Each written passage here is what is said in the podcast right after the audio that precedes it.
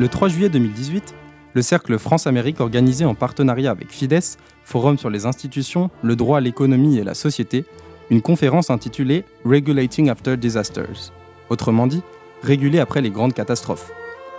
Autour des récents travaux de Jonathan Weiner, professeur de droit et de politique environnementale à Duke University, qui a co-dirigé l'ouvrage collectif Policy Shock, paru aux éditions Cambridge University Press en 2017, il s'agissait de réfléchir à la régulation après les crises. Marée noire, accident nucléaire, crash financier, comment les systèmes de régulation répondent-ils aux crises, aux catastrophes, d'un point de vue juridique, politique, économique ou psychologique? Comment s'adaptent-ils? Comment s'améliorent-ils ou non? Amicus Radio a pu se glisser dans les salons feutrés du bel hôtel particulier de l'avenue Franklin Roosevelt à Paris pour assister à cette passionnante conférence et interviewer les principaux protagonistes. Le professeur Jonathan Weiner en personne, Bertrand Dumaret, conseiller d'État et professeur de droit public, président de l'association FIDES, et Jean-Claude Beaujour, avocat, vice-président du Cercle France-Amérique. Branchez vos trouilles bilingues et écoutez.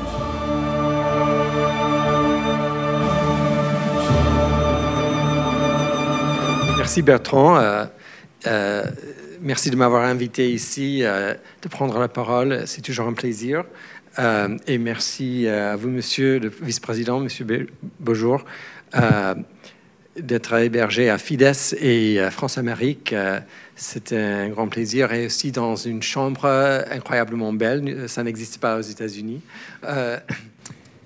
je suis Jean-Claude Beaujour, je suis le vice-président de France-Amérique qui est une organisation qui, euh, qui est un petit peu ancienne et qui s'occupe des relations transatlantiques au sens large du terme, puisque euh, nous sommes concernés aussi bien par l'Atlantique Nord que l'Atlantique Sud.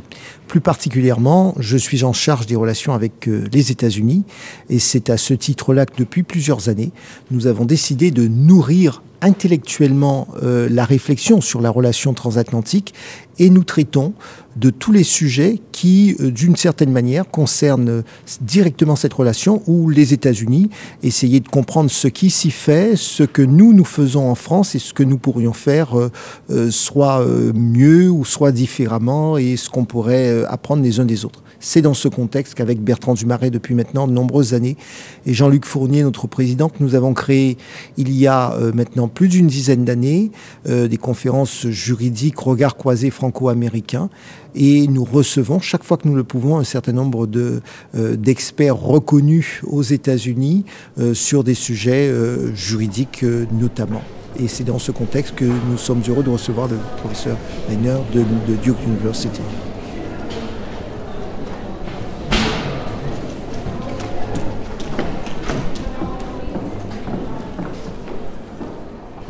Bonjour, je m'appelle Jonathan Wiener.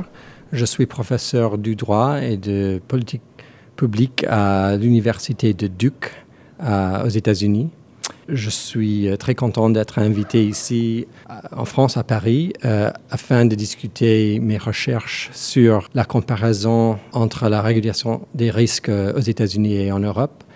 Et là, j'ai écrit avec des collègues un livre qui s'appelle La réalité de précaution il y a quelques, quelques ans. Et euh, en plus, un, livre plus récent qui s'appelle euh, en anglais Policy Shock, qui s'agit de, de, la réponse des régulateurs aux crises. On a eu l'idée de, de, faire les recherches euh, sur la question de la précaution en Europe et aux États-Unis. Initialement parce que dans les années 90, il y avait pas mal de conflits entre les États-Unis et l'Europe sur euh, la question de la politique publique de, euh, des produits chimiques, de, des, des, OGM, des organisations génétiquement modifiées, le changement climatique. Et ça a continué depuis longtemps. Et en même temps, l'Union européenne a adopté le principe de précaution dans, le, quoi, dans le traité de, Maastricht en 1992. Et donc, on s'est intéressé euh, à, la question de est-ce que les, politiques publiques qui ont été actuellement adoptées euh, sont si différents en, Europe et aux États-Unis? Et parce que euh, beaucoup de monde pense qu'il y a une grande différence. Alors, ce que nous avons trouvé, bref, c'est que, en général, pas beaucoup de différences dans les politiques publiques actuelles, mais parfois il y a des divergences. Mais euh, la chose peut-être la plus intéressante, c'est que les, divergences vont dans les deux sens. C'est-à-dire que parfois, c'est l'Europe qui est plus euh, précautionneux et parfois c'est le contraire, c'est les États-Unis qui est plus précautionneux. Par exemple, sur euh, les OGM, les produits chimiques toxiques, le changement climatique, c'est l'Europe qui a adopté, euh, l'Union européenne et, les, les, États membres qui ont adopté des politiques plus précautionneuses. Mais c'est les États-Unis qui, qui ont adopté des politiques publiques plus précautionneuses sur euh, la maladie des vaches folles, sur le, le, bœuf, mais aussi sur le sang la disponibilité de sang donné par des gens qui ont passé du temps en Europe, qui est euh, limitée aux États-Unis, ou bien euh, les émissions de, des particules très fines des voitures diesel, beaucoup plus strictes aux États-Unis qu'en Europe. Il y a d'autres exemples, par exemple des, des acides graisses, trans fats, qui sont plus régulés aux États-Unis qu'en Europe. Jonathan, qui est euh, quelqu'un d'extrêmement modeste, euh, et je voudrais juste ajouter que c'est sans doute l'un des meilleurs spécialistes euh, au monde, oui, oui, si, si, de ces questions de comparaison entre les régulations environnementales entre l'Europe et, et, les États-Unis, et que aussi il est, à ma connaissance, l'un des très rares juristes à avoir publié dans la fameuse revue Science.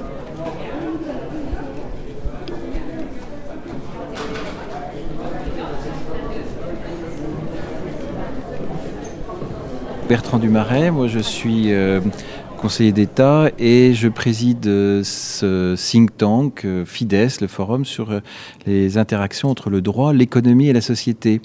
En fait, cette conférence, elle, procède de notre intérêt pour la régulation, parce qu'à partir du moment où on s'intéresse aux, interactions entre le droit et l'économie, très vite, on s'intéresse à la régulation juridique des marchés, aux institutions qui les font fonctionner, et euh, aussi à l'évaluation des effets du droit.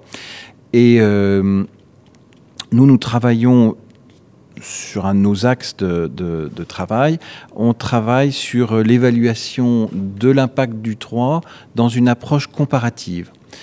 Euh, un des sujets qui nous a fait un peu naître, c'est le sujet des classements et des indicateurs d'efficacité du droit, de qualité du droit, etc., comme on voit le World Economic Forum, le Forum de Davos, etc. Et euh, nous, nous avons plutôt une approche euh, qui est de travailler sur, en profondeur sur des petits nombres de pays, de faire des analyses que j'appelle monographiques, comparatives, de l'impact économique du droit. Et euh, de ce point de vue-là, euh, ce qui est très intéressant dans les travaux de, Jonathan Wiener, c'est que euh, il, de façon scientifique et rigoureuse, il met en évidence les facteurs culturels, comme il l'a dit à l'instant, les facteurs culturels, les facteurs historiques, les facteurs politiques, qui font que les réglementations sur un même sujet, la régulation même, le design de la régulation sur un même sujet peut être complètement différente entre les États-Unis, la France, l'Europe, le Japon, et même au sein de chacun des systèmes juridiques. Et nous, on prône ce que j'appelle la jurisdiversité, c'est-à-dire cette idée que la diversité des systèmes juridiques, la diversité des solutions, euh, est un gage d'efficacité bien plus que la standardisation du droit. D'où le fait qu'assez rapidement, on a eu un certain nombre de points communs avec les, travaux de, Jonathan Wiener. How regulatory institutions respond to a crisis and how could they do better? And on the first question, it's, it's, um, it's, it's very commonly asserted that much of regulation is crisis driven or that crises, disasters, uh, surprises uh, are very powerful in evoking public outcry and giving rise to new regulatory policies. Uh, and so we wanted to understand that in much more detail, and our findings indicate that the reality is um, more complex. um, change the personnel, to uh, fire the chief of the agency and replace that person with a, uh, someone new. A second type of response is to tighten enforcement, to, to increase the efforts devoted to enforcement, to monitoring. A third kind of response is to change the regulatory standard, for example, to make more stringent the numerical standard on what amount of pollution can be emitted or uh, how safe a uh, facility must be or how much capital financial institutions must, uh, must retain. So we wanted to try to understand not just do crises result in regulation, but why do different crises within different contexts result in different uh, types of responses? Moi, ce que je trouve extrêmement puissant dans la démarche de, de Jonathan, euh, c'est euh, d'abord qu'il croise l'analyse qualitative avec euh, un grand nombre de données, euh, une, aussi euh, un peu une analyse euh, qu'en France on qualifierait d'économique, avec une analyse juridique, avec la, mise en profondeur euh, culturelle, sociologique, et, aussi des, fondements politiques de chacun des, des, approches de régulation. Par exemple, pour les risques de sécurité alimentaire, de, la nourriture, c'est l'Europe qui a adopté des régulations plus précautionneuses sur le, les OGM, l'alimentation euh, génétiquement modifiée. Mais pour la vache folle et pour euh, les, acides graisses, les trans, fats, euh, c'est le, les États-Unis qui sont plus précautionneux. Et en plus, un exemple euh, euh, que euh, qu'on voit euh, dans, dans, les magasins en Europe et aux États-Unis, c'est euh, le risque d'étouffement par les jouets cachés dans les, dans les bonbons. A second major finding at the end of our book is about the value of creating institutions that are built to learn, that are ready to learn. So we can, we can recognize that there will be surprises, things we did not anticipate, and yet also prepare to learn from those surprises by creating institutions in advance which have the capacity to uh, understand, make sense of the crisis event, and be useful in recommending uh, policy improvements. In uh, some sectors, uh, some governments have created uh, disaster investigation bodies. Uh, for example, uh, in the United States, there is the National Transportation Safety Board, the NTSB, which is a standing investigation body with a staff of experts to investigate airplane crashes, uh, roadway accidents, train derailments, but also, and also pipeline um, leaks. So the National Transportation Board has a broad, juris, broad uh, purview over a variety of different kinds of accidents. So one thing we noticed in this research was these standing investigation bodies can be very helpful in making sense after a crisis. And they, they can do so even if they are not themselves the regulator, even if they do not have the legal authority to impose their recommendations. And in some ways, despite that uh, absence of legal authority to adopt their own regulatory recommendations, they can actually be more successful because if the role of investigating the disaster is assigned to the body with, that does have the authority to regulate, then when the surprising crisis event occurs, that regulatory body may um, be uh, limited in its ability to criticize its own past policies. So the, in, the standing independent investigation body can, even though it lacks the power to impose its, its recommendations, can be more influential in improving the future policies. Bah, il y a une hypothèse qui est très forte, euh, que ce soit dans les milieux économiques ou par exemple euh, au niveau de l'Union européenne, c'est-à-dire que justement euh, la standardisation est un gage d'efficacité, ça c'est le milieu économique, et est aussi un gage d'effectivité de, de la mise en œuvre.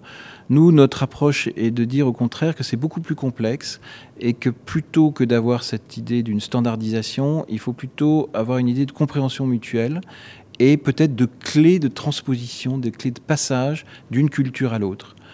Alors je pense qu'il y a eu une prise de conscience du risque euh, de la standardisation du droit, euh, mais euh, en particulier dans le monde évidemment des juristes, mais aussi un peu dans le monde des entreprises, dans le monde des dirigeants d'entreprises.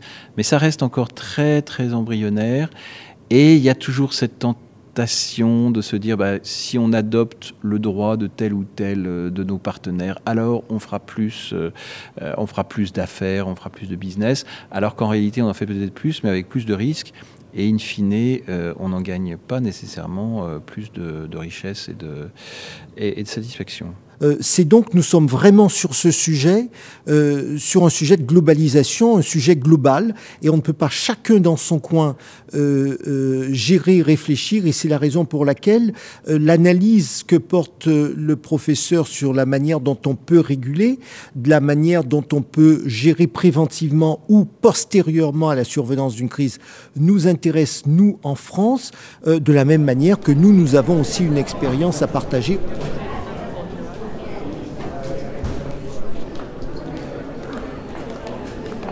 So, differences in the politics, the culture, the economics, demographics, all of those may influence the extent to which a surprising event results in regulatory response. So, for we, we talk in the book about um, the policy slope, meaning how steep how steep a slope does the new policy have to climb in order to achieve uh, uh, policy change, achieve adoption and implementation. And that slope is a function itself of things like political polarization. Uh, how divided is the society politically, or is the legislature? And so one can imagine the same crisis event with the same characteristics resulting in a different outcome in different political, social, cultural contexts. Thank you very much, uh, Jonathan, for this uh, talk, and thank you very much for the uh, Cercle France Amérique to host us today. And um, I give you, um, I, I, wish you a, a, good summer, and I hope to see you maybe uh, in the winter for other events. Merci.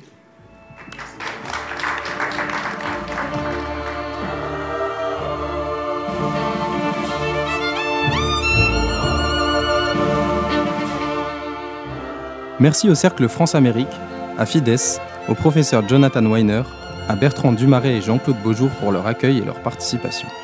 Cet épisode de In situ a été produit par Sarah Albertin et Antoine Truchot, avec à la réalisation Léobardo Pérez. Retrouvez tous les épisodes In situ et bien d'autres reportages, documentaires et magazines en podcast sur le site d'Amicus Radio.